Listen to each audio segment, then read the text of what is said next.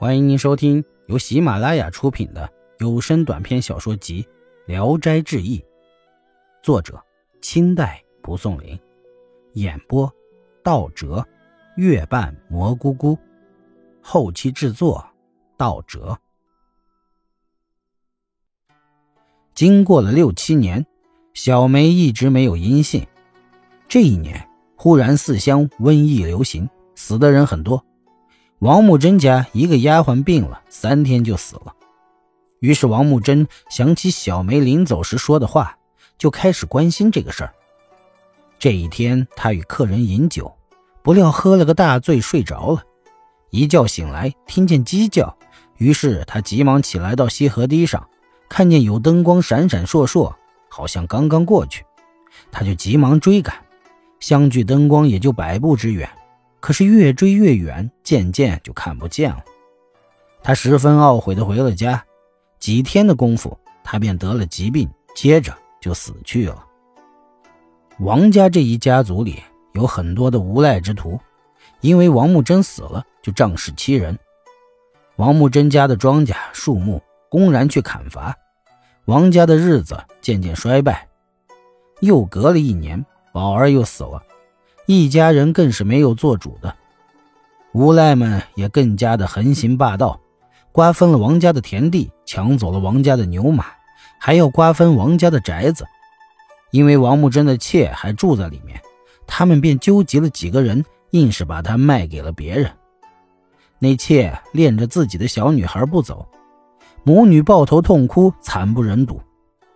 正在十分危难的时候，忽然听到大门外有轿子来了。大家一看，见是小梅领着儿子从轿子里出来。小梅四下看了看，见人这么多，就问：“这都是些什么人？”妾哭着告诉了他一切情由。小梅脸色一变，便叫从人来，吩咐把大门锁了。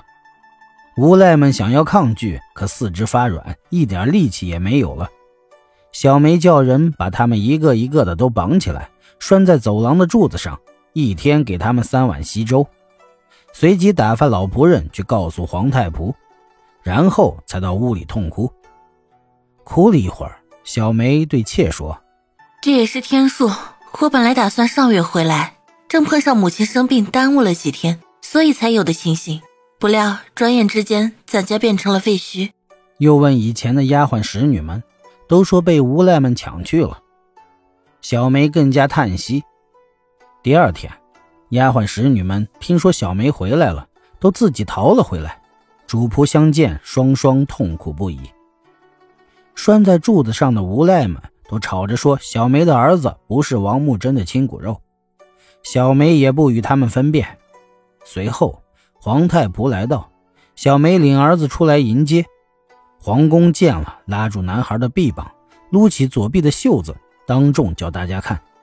见那个朱砂痣清清楚楚，证明这男孩的确是王木真的后代。然后把丢失的东西详细检查、登记造册。皇宫亲自拿着去找了县官。县官命人逮捕了无赖们，各打了四十大板，又严加追查东西的下落。不几日，田地、牛马等都归还了王家。事情料理完了，皇太仆要回家。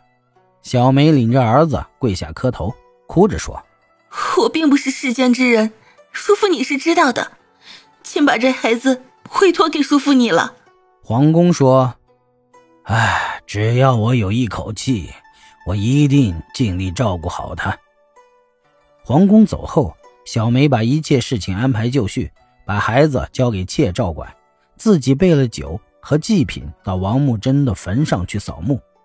半天的功夫都没有回来，人们去一看，光见祭品摆着，而小梅却已经不见了。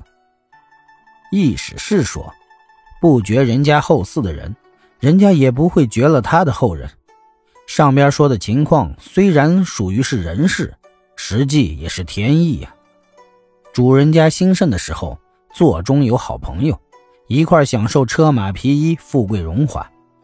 但主人死后，家世衰落，再过几年，墓上生新草。昔日朋友不仅不肯照顾他的遗属，乘高车有地位的朋友望着他的遗属，唯恐走得不远，躲得不快呢。死了朋友而不忘怀，感恩而想着报恩，仅仅是人还是狐狸呢？倘若你有很多财富，我愿意替你当管家。本集演播到此结束，谢谢大家的收听，喜欢请点赞、评论、订阅一下。